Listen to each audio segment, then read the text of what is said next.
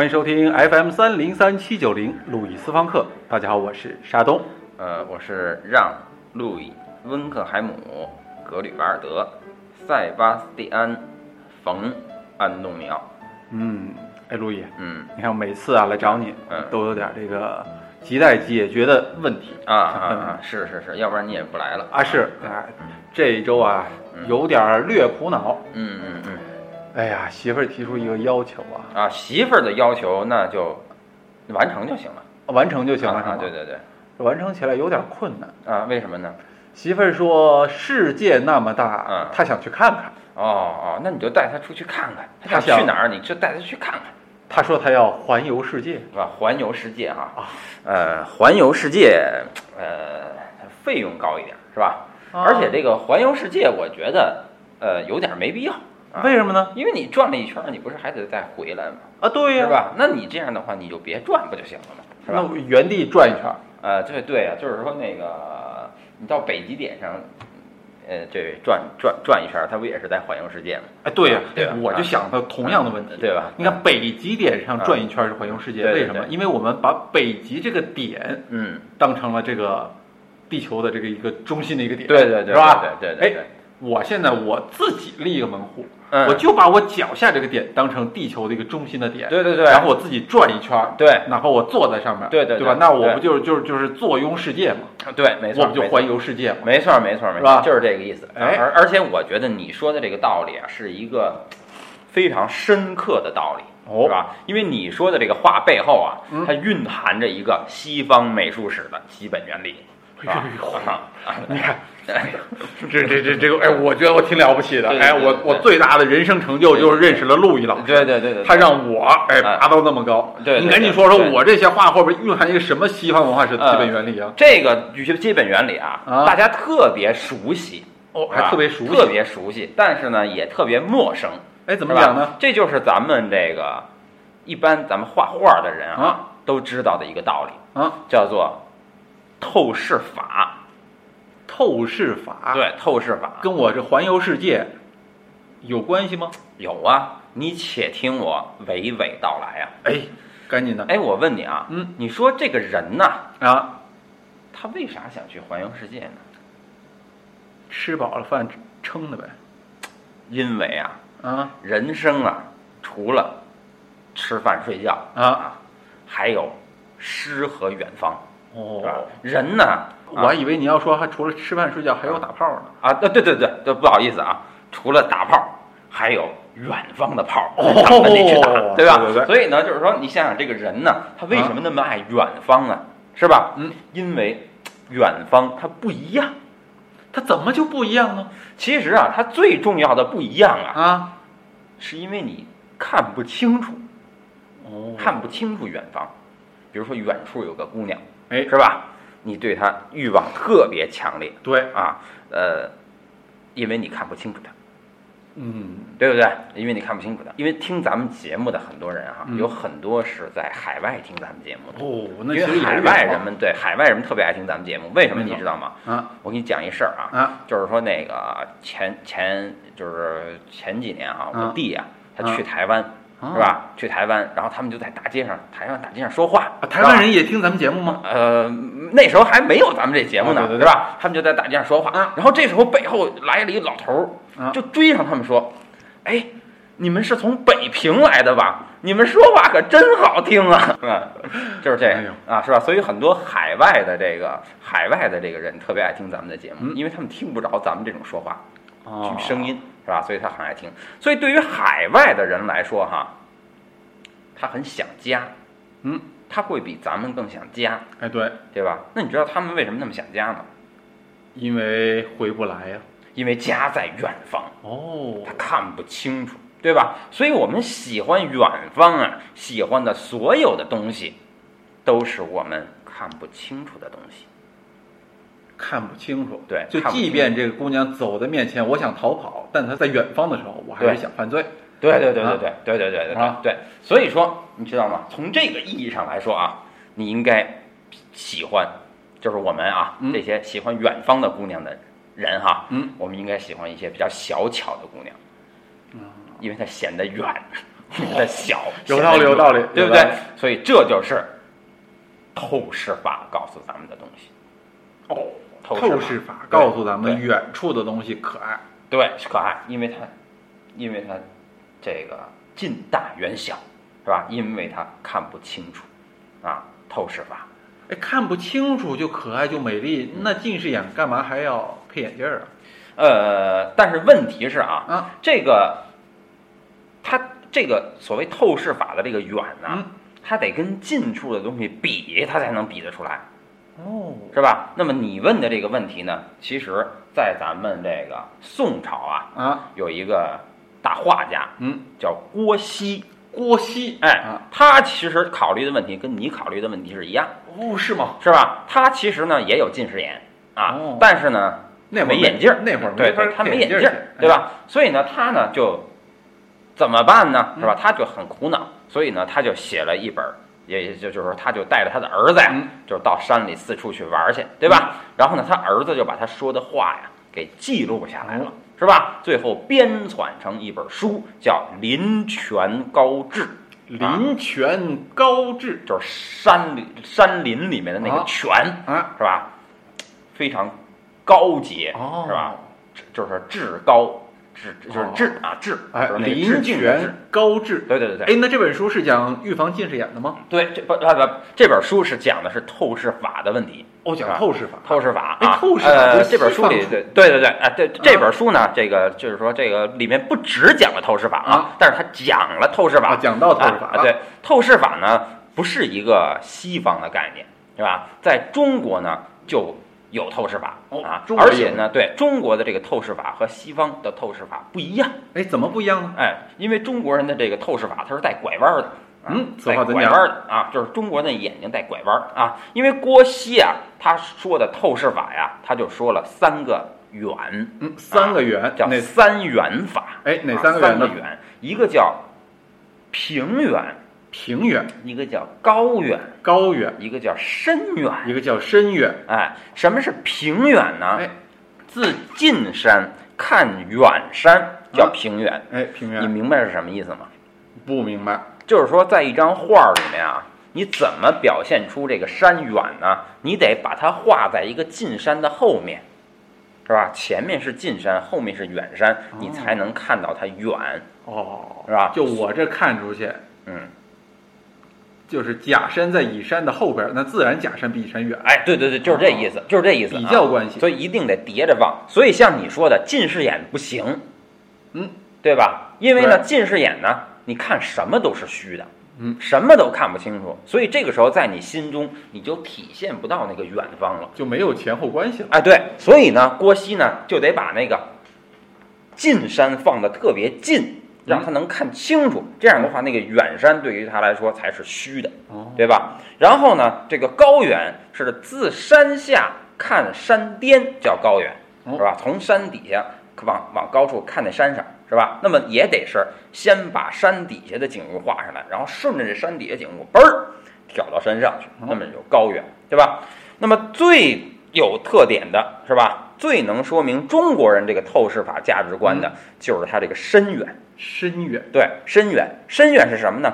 自山前窥山后，叫深远哦，啊。我站在山前还能看见山后去，所以中国人的视线带拐弯儿，哦明白吧？所以郭熙的视线带拐弯儿，就是这个自山前，我怎么能看到山后呢？是吧？就是说西方人啊，在画这个画儿的时候，永远是去画自己看到的东西，嗯对吧？但是中国人呢，在表现这个远的时候，就表现的不是自己看到的东西，是吧？你看那个那个那个那个中国画山水画，经常有一条小路，嗯是吧？叫曲径通幽，是吧？曲径怎么通幽啊？看不见了，被山挡上了，绕到山后面去了，你看不见了，它不就通了那个幽了吗？是吧？通幽是通向哪儿啊？关键是，是吧？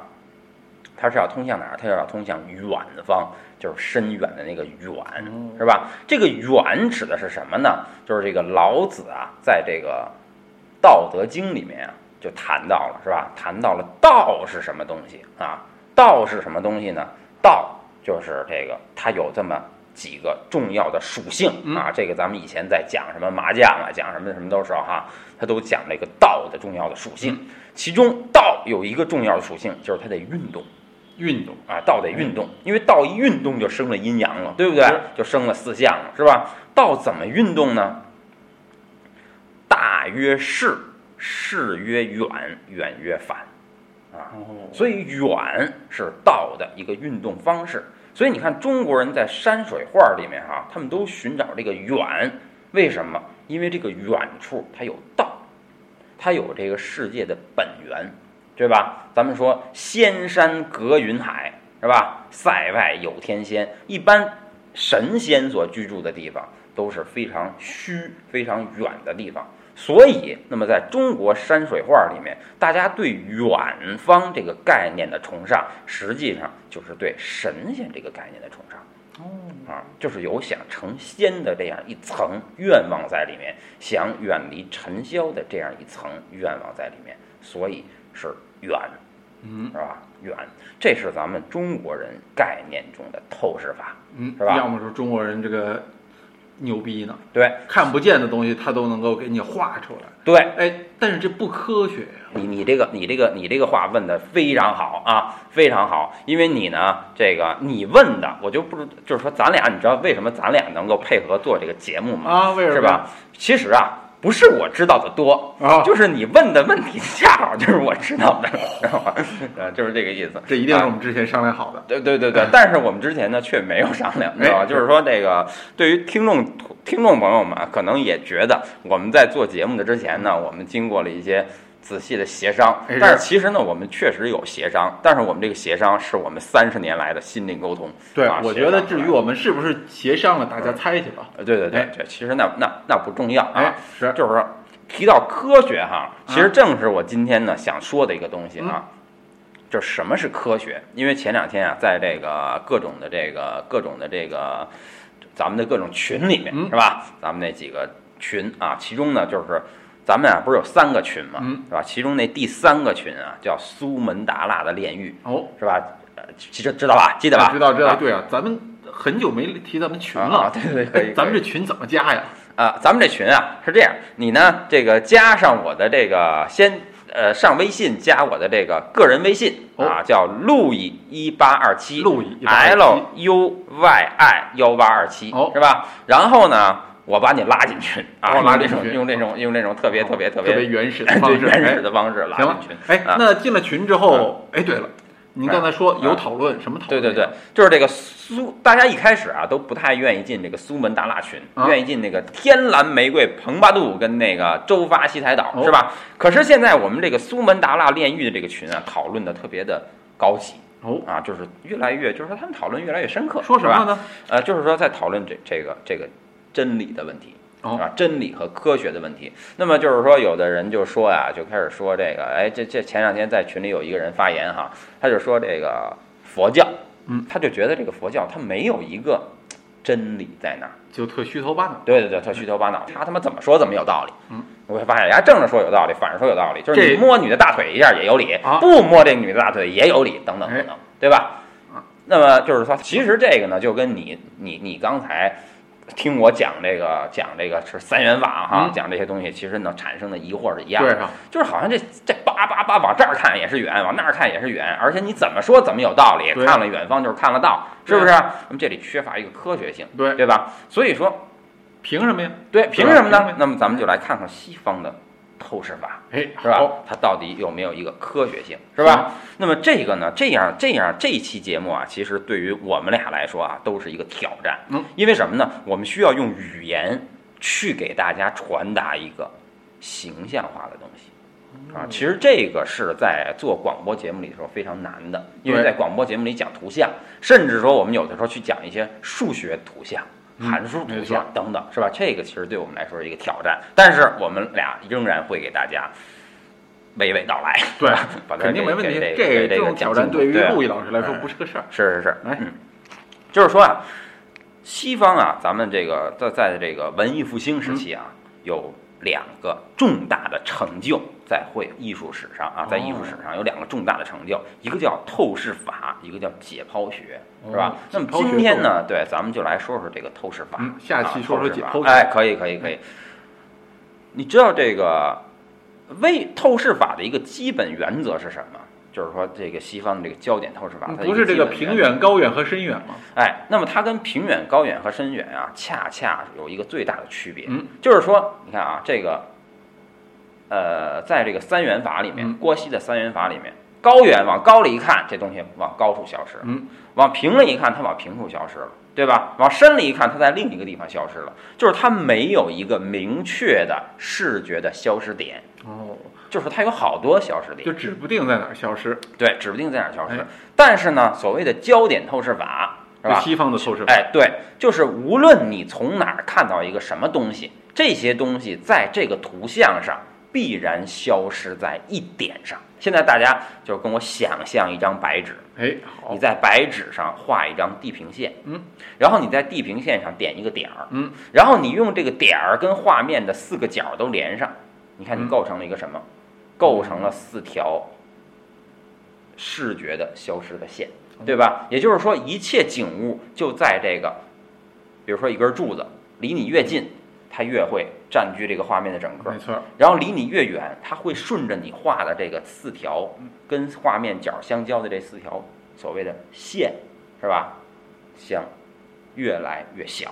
其实，在头脑里边画出这样的四条线之后，仿佛站在一个宽阔的马路的中间，望向远方。对，那么呢，在这个十七世纪的这个荷兰小画派里呢，就有这么一幅画嗯。啊，是这个叫霍贝马是吧？画的一个并木林道，并啊木林道，并木林道啊，就是一排的树啊。啊。它呢，就是说这个画画对这个作者呢，这画画的人就站在这个马路的中间，嗯，就看着这个两边的小树唰一下消失在远方的一点，哦是吧？那么人们把这个思想视为科学，是吧？那么就是说，这个咱们画画的人啊，今天所说的科学的透视法，指的就是这个焦点透视，哦，消失在一点，是吧？因为就比如说咱们相机，是吧？相机照相，那个机器它要给你对一焦点，是吧？实际上它也是在寻找那么一个视觉的消失点，哎，是吧？是，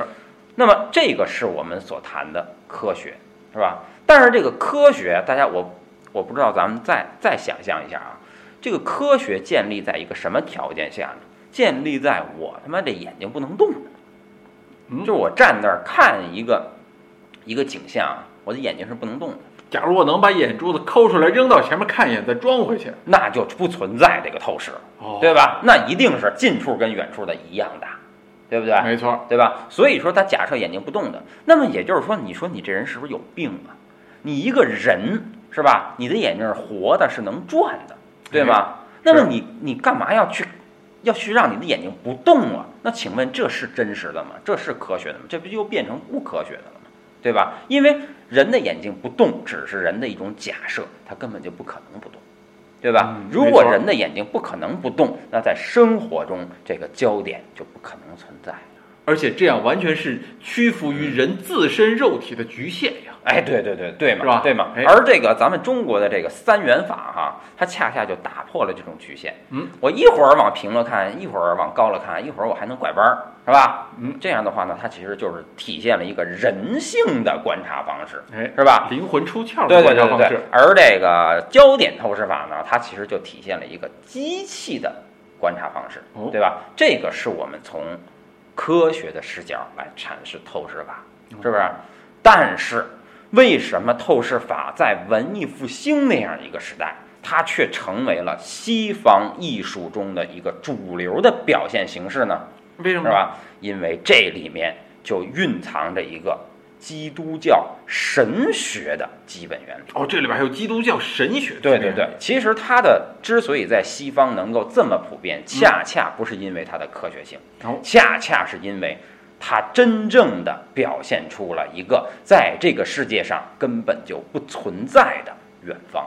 此话怎讲？那么大家想象一下，我刚才让大家想象的那张白纸哎啊，那张白纸中间，我让大家在地平线上点了个点儿，然后用四条线跟画面的四个角相联系了，对吧？没错，我问你，这四条线是四条什么线？